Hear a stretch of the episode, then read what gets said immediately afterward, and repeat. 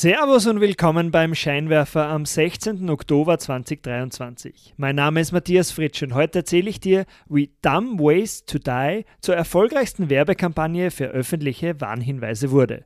Und dann erfährst du noch, wie Amazon Prime entstand und Online-Shopping für immer veränderte. Wenn dir der Scheinwerfer gefällt und du mich unterstützen möchtest, melde dich am besten zum wöchentlichen kostenlosen E-Mail-Newsletter an. Dort bekommst du alle Stories mit Bildern und den passenden Grafiken per E-Mail direkt in dein Postfach geschickt. Geh dazu einfach auf www.derscheinwerfer.com. Ich habe dir einen Link zur Anmeldung in die Shownotes gepackt. Legen wir los, auf geht's!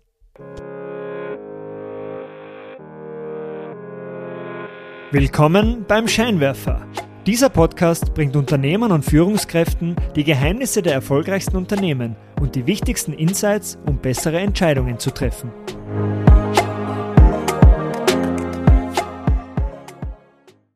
(2012) stand Metro Trains, die Schnellbahngesellschaft der australischen Stadt Melbourne, vor einem Problem. Unfälle und Todesfälle auf Bahngleisen stiegen rasant an. Daraufhin zog Metro Trains gemeinsam mit der Werbeagentur McCann eine Kampagne auf, in der die Öffentlichkeit zu vorsichtigerem Verhalten im Zugverkehr ermahnt werden sollte. Sicherheit im Zugverkehr ist ja jetzt nicht unbedingt das spannendste aller Themen, für das sich die Bevölkerung leicht begeistern lässt. Wie konnte Metro Trains jetzt die Warnhinweise so verpacken, dass sie auffallen, im Gedächtnis bleiben und auch beachtet werden?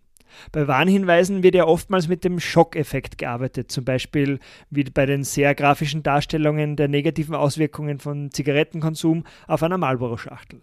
Doch Metro Trains wählte einen anderen Zugang. Die Thematik sollte einen freundlicheren Anstrich bekommen, zum Schmunzeln animieren und gleichzeitig die Australier motivieren, im Zugverkehr aufmerksamer und vorsichtiger zu sein.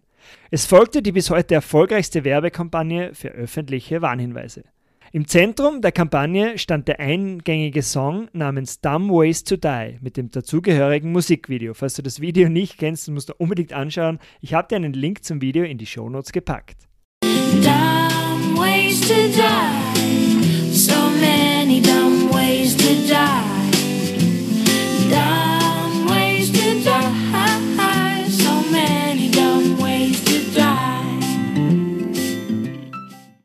Das Musikvideo zeigt Zeichentrickfiguren, die durch rücksichtsloses Verhalten auf unterschiedliche, aber leicht vermeidbare Art und Weise zu Tode kommen.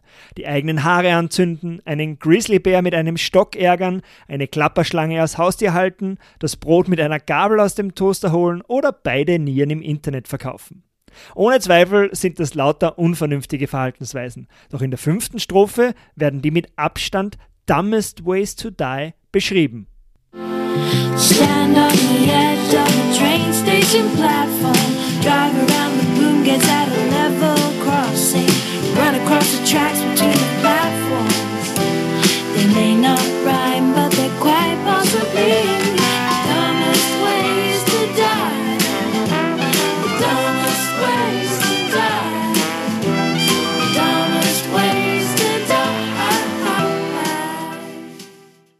also ganz nah an der Kante eines Bahnsteigs zu stehen, die Schranken bei einem Bahnübergang umfahren und zwischen zwei Bahnsteigen die Gleise zu überqueren. Die Message, Verletzungen und Todesfälle durch rücksichtsloses Verhalten im Zugverkehr können leicht vermieden werden. Das Resultat, der Song mit der Ohrwurmgarantie ging wirklich viral. Das Musikvideo wurde im November 2012 auf YouTube raufgeladen. Innerhalb der ersten 48 Stunden hatten es 2,7 Millionen Menschen gesehen. Bis gestern wurde es 292 Millionen Mal angeklickt. Ende 2012 war Dumb Ways to Die sogar das meistgeteilte Video überhaupt, noch vor Rihannas Diamonds. Der Song der Kampagne wurde auch als eigenes Musikstück veröffentlicht und erreichte die Top 10 der Charts in 28 Ländern. Zusätzlich zum viralen Song wurde ein eigenes Buch, Plakate und großflächige Wandmalereien angefertigt. Kurze Zeit später folgte das erste Handyspiel zur Kampagne, in dem die Zeichentrickfiguren aus dem Musikvideo vor dem Tod durch rücksichtsloses Verhalten gerettet werden mussten. Das Spiel wurde 190 Millionen Mal heruntergeladen und über 4 Milliarden Mal gespielt. 2014 folgte Teil 2 des Handyspiels, das sich zum beliebtesten Spiel in 83 Ländern entwickelte. Mit zahlreichen weiteren Nachfolgern war die Handyspielreihe so erfolgreich, dass Metro Trains im Herbst 2021 die Rechte daran an einen australischen Spieleentwickler für 2,25 Millionen australische Dollar, das sind rund 1,4 Millionen Euro verkaufte. Trotz des viralen Erfolgs verfolgten die Werbemaßnahmen aber ja primär den Zweck, eine Verhaltensänderung bei der Zielgruppe zu bewirken. Dabei wurden die User auf eine Website geleitet, wo sie per Klick auf einen Button das Versprechen abgeben konnten, sich rücksichtsvoller im Zugverkehr zu verhalten. I solemnly swear to be safe around trains. Also ich schwöre, dass ich mich im Zugverkehr rücksichtsvoll verhalten werde. Insgesamt haben auf der Website über 127 Millionen Menschen dieses Versprechen abgegeben. Laut Metro Trains wurde in den zwei Monaten nach dem Start der Kampagne im Vergleich zum Vorjahreszeitraum um 20% weniger beinahe Kollisionen im Zugverkehr verzeichnet. Anfang des heurigen Jahres erlebte Dumb Ways to Die auch noch ein Revival. Ein TikTok-Trend brachte zahlreiche Videos mit dem Song aus der Kampagne im Hintergrund hervor, wo Menschen bei unglücklichen Missgeschickten gezeigt wurden.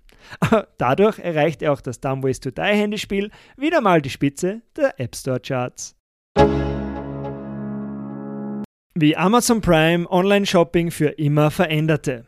Im Herbst 2004 war Amazon noch hauptsächlich für das Verkaufen von Büchern und DVDs bekannt und erzielte an der Börse eine Bewertung von rund 18 Milliarden Dollar. 17 Jahre später wurde Amazon mit über 1,8 Billionen Dollar bewertet und das Amazon Prime Mitgliedsprogramm ist einer der Hauptgründe dafür.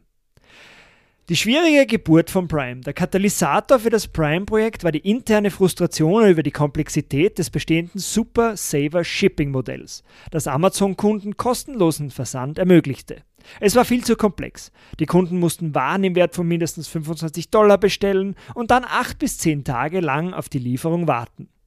Im Oktober 2004 wurde in einem Meeting die Idee eines All-You-Can-Ship Versandmodells geboren. Jeff Bezos fand diese Idee gut, wollte jedoch zusätzlich auch noch schnelleren Versand ermöglichen. Als Deadline für dieses neue Produkt wurde das Datum der Präsentation der nächsten Quartalsergebnisse ausgewählt. Das war aber in nur vier Wochen schon. Eine unmögliche Deadline. Das Team einigte sich mit Bezos dann auf einen immer noch sehr sportlichen Zeitraum von sechs Wochen. Aber auch vom Geschäftsmodell her war das ganze Projekt schwierig. Die Finanzabteilung war sich unsicher, ob ein Abo-Modell mit unlimitiertem Gratisversand wirtschaftlich sein konnte. Umsätze aus dem Versand von Artikeln waren ein wichtiger Teil von Amazons Gewinnmarge. Wenn plötzlich alle Amazon Power User ein Prime-Abo abschließen und die Gratis-Versandmöglichkeit voll ausnützen, dann würde Amazon relativ schnell wichtige Umsätze verlieren. Darüber hinaus, selbst wenn das Projekt zum Mega-Erfolg werden würde, würde es operativ riesige Kopfschmerzen in der Umsetzung bedeuten. Damals hatte Amazon noch den Großteil der Lagerbestände im mittleren Westen der USA. Der landesweite Versand kostet 1,50 Dollar pro Paket und 15 Dollar, wenn das Paket per Flugzeug versandt werden musste. Um diese Kosten zu decken, konnte ein Prime-Abo jetzt nicht so günstig angeboten werden. Doch Jeff Bezos war vom Erfolg des Projekts wirklich überzeugt. Er glaubte an eine selbsterfüllende Prophezeiung. Wenn die Kunden Prime liebten, würde dies auch die Nachfrage erhöhen. Und durch diese erhöhte Nachfrage hätte Amazon die Freiheit, neue Versandzentren zu errichten und so die Versandkosten für alle Kunden zu senken. Im Februar 2005 wurde Amazon Prime nach 620 Stundenwochen des Projektteams auch eingeführt. Für eine jährliche Vorabzahlung von 79 Dollar erhielten die Kunden unbegrenzten zwei Tage gratis Versand. Bei den damals üblichen Versandkosten von 10 Dollar pro Buch zahlte sich dieses Abo bereits bei acht Bestellungen pro Jahr aus. Durch den Prime-Gratis-Versand veränderte Amazon dauerhaft die Standards im Online-Shopping. Amazon positionierte sich dadurch zusätzlich als realistische Alternative zu physischen Geschäften für sämtliche Last-Minute-Käufe. 2006 wurde zusätzlich Fulfillment bei Amazon, also FBA, eingeführt. Dieses Service erlaubt Händlern, ihre Waren bei Amazon zu lagern und ihnen die komplette Kaufabwicklung und den Versand gegen Gebühr zu übertragen.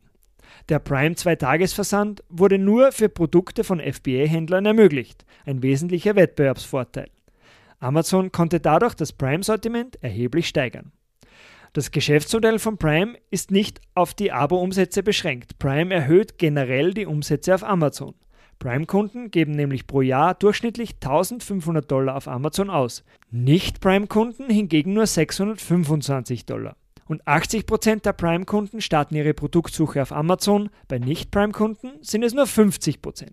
Für Amazon ist es daher wichtig, Prime-Kunden unbedingt zu halten. Daher fügte Amazon mit der Zeit immer mehr Funktionen und Zusatzangebote ins Prime-Abo hinzu, zum Beispiel Streaming, Musik, Next-Day Delivery und so weiter.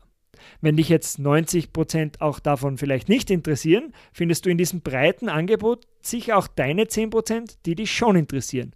Und daher kündigst du dein Prime-Abo also nicht.